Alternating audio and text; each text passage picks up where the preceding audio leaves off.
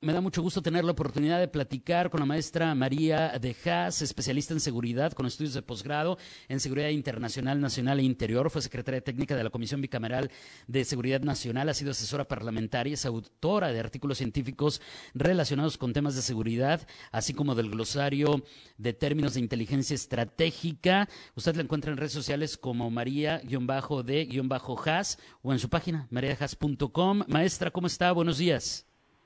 Hola, muchas gracias por la invitación nuevamente. Qué gusto escucharla. Pues mire, me voy a adelantar un poquito eh, porque de repente con todo esto que queremos platicar con usted, maestra, respecto a desde dónde tiene que partir el análisis cuando vemos lo que está sucediendo en Estados Unidos con los tiroteos, las armas, las armas que están disponibles, pero también en México ya hay casos de amenazas por lo menos, pues como que maestra, cobra especial relevancia la demanda de México en esta materia, ¿no?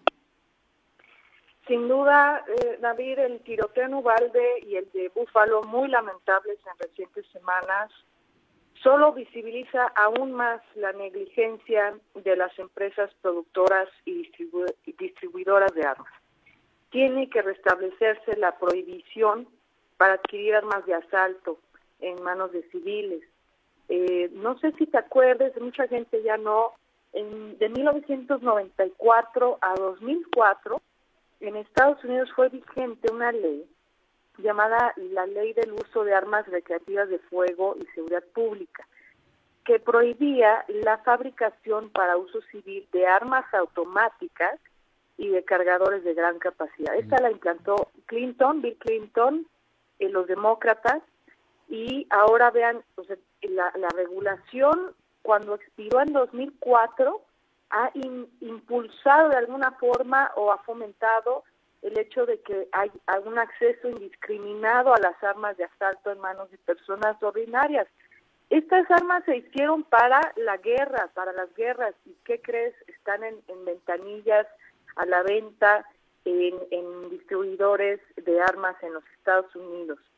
Esta regulación federal era muy buena, para tratar de limitar el acceso a que jóvenes, pues como los eh, que perpetraron estos ataques, estos tiroteos, eh, pudieran acceder a armas de asalto. Entonces, cuando expiró en 2004, los, los republicanos no hicieron nada al respecto para este, tratar de limitar el acceso a armas de asalto. Y uno esperaría entonces que los estados, no, en, en Estados Unidos, pues también hicieran lo posible para que impulsasen leyes estatales que limitasen el acceso y que vemos que las leyes en muchos estados son laxas. Mientras menos restricciones estatales hay en el acceso a armas de asalto, más muertes por armas de fuego suceden.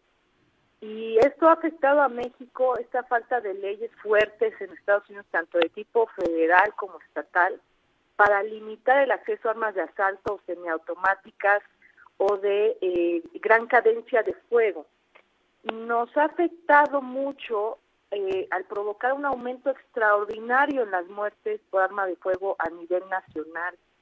Y si uno entiende de que México solo tiene una tienda legal para adquirir armas, que es la Secretaría de la, de la Defensa Nacional, y no se venden esas armas al público, y además de eso, aquí en México tenemos una legislación federal que impide la adquisición de dichas armas de uso militar para civiles, pues el problema es entonces nuevamente los Estados Unidos de América. Por la venta ilícita de armas de asalto a civiles en ese país, que está laxamente regulada y mínimamente supervisada por la ATF en los Estados Unidos, eh, entonces se está protegiendo a estas empresas que producen, que diseñan armas que distribuyen armas a costa de la muerte de las personas. Y esto genera tiroteos en los Estados Unidos, dentro de los cuales ya hay crímenes de odio hacia la comunidad mexicana, como eh, no, no debemos olvidar el tiroteo del Paso, Texas, que fue dirigido a este 26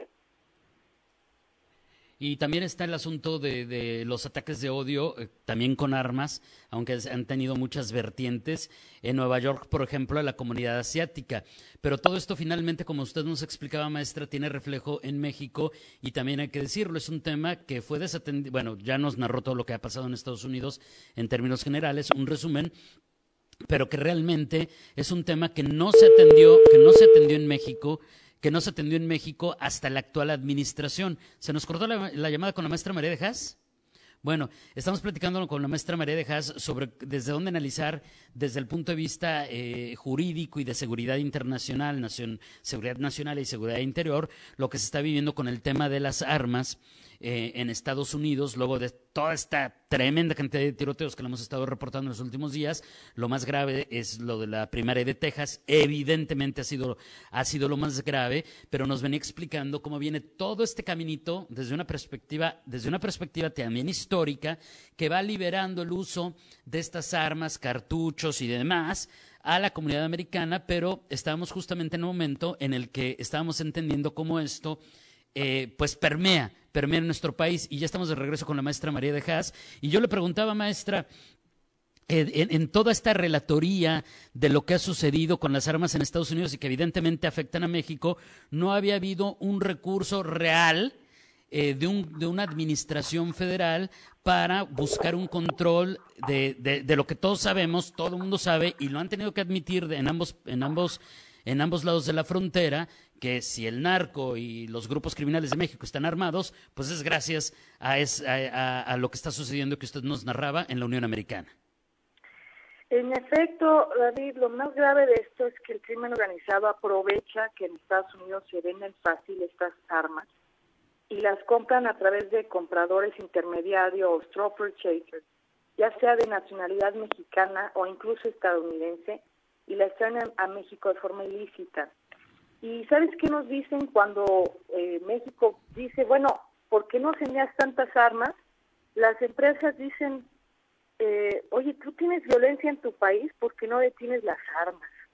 Eso sería como decirle a una mujer golpeada que es violentada porque no mete las manos para defenderse. Esa alegoría yo sé que es muy burda, pero esa es la forma en que nos tratan las empresas productoras de armas diciendo no es mi no es mi problema la violencia que tú tienes en tu país.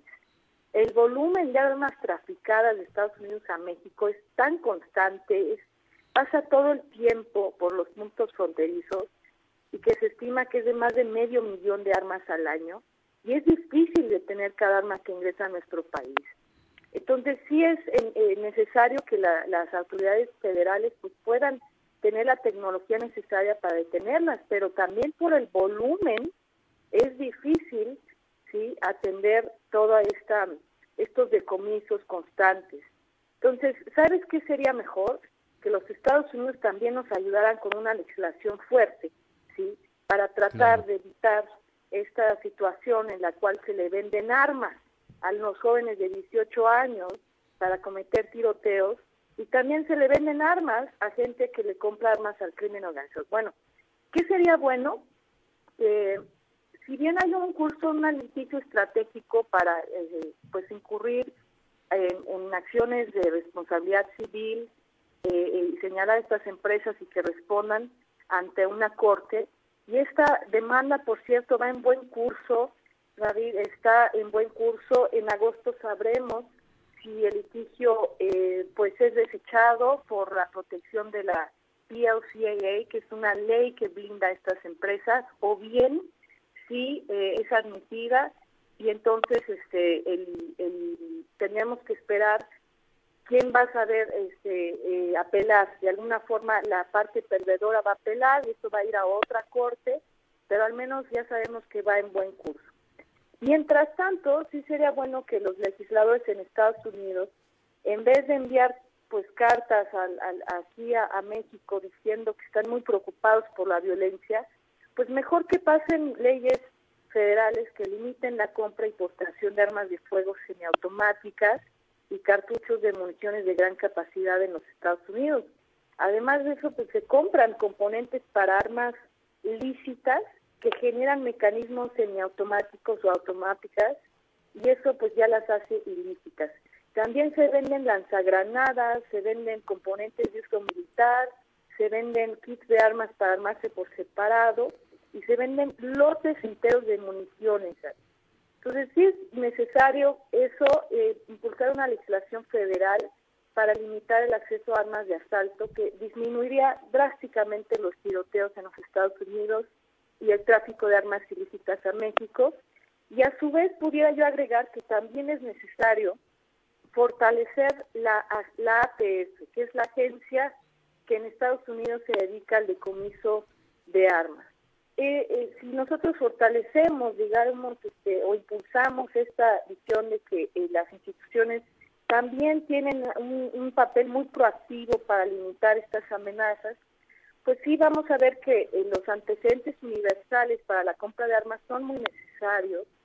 Y fíjate, esta ATF sí es necesaria de impulsar porque ayuda, pero no tiene los recursos humanos para mm. poder supervisar a todos los vendedores lícitos en la frontera en los Estados Unidos de América.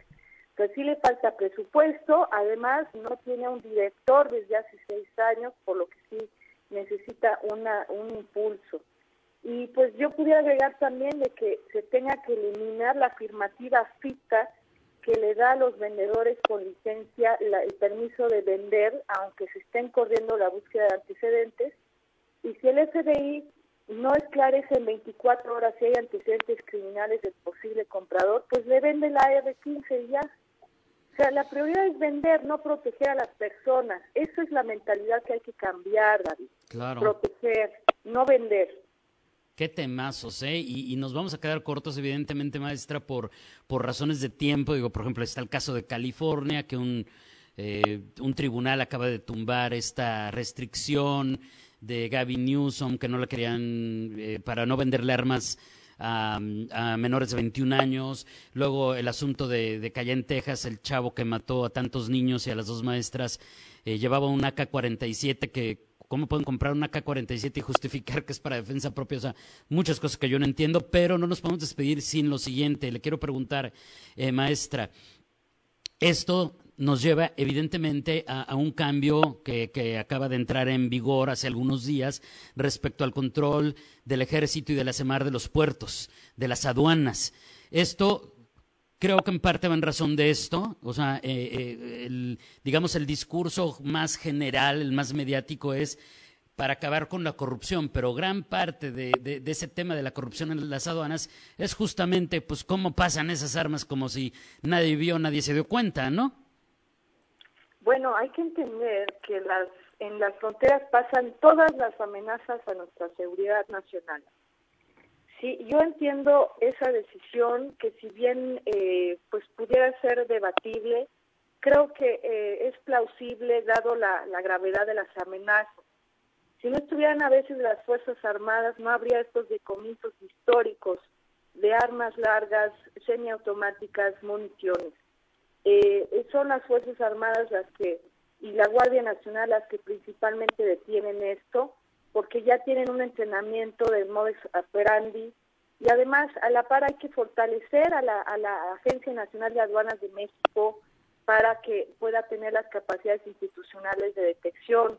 Y en curso eh, está precisamente la obtención de esa tecnología, de la cual hay, eh, se, obtiene a través de proyectos de cooperación para la seguridad. Eso es bueno, eso es bueno, aún falta mucho, yo creo que pudiéramos aumentar aún más los esfuerzos, pero es necesario que estén las Fuerzas Armadas en puertos y aeropuertos por el momento, dada la gravedad de las amenazas. y, y, aquí los baja californianos, creo que nos queda perfectamente claro lo que usted bien acaba de explicar, maestra. Le agradezco enormemente, les deseo que tenga un excelente martes y espero que tengamos la oportunidad de volvernos a escuchar muy pronto. Maestra, muy buenos días. Muchas gracias, un saludo al amable auditorio. Gracias, es la maestra María de Haas, experta en seguridad, en seguridad nacional, en seguridad internacional, en seguridad interior, entre otros temas, pues desglosando pues todo esto que tiene que ver con el uso de las armas, los tiroteos en Estados Unidos, un asunto muy complejo, desatendido y que y que también, eh, como usted acaba de escuchar en esta explicación, tiene su especial énfasis e importancia, sin duda, pero sin duda, para nuestro país, para México.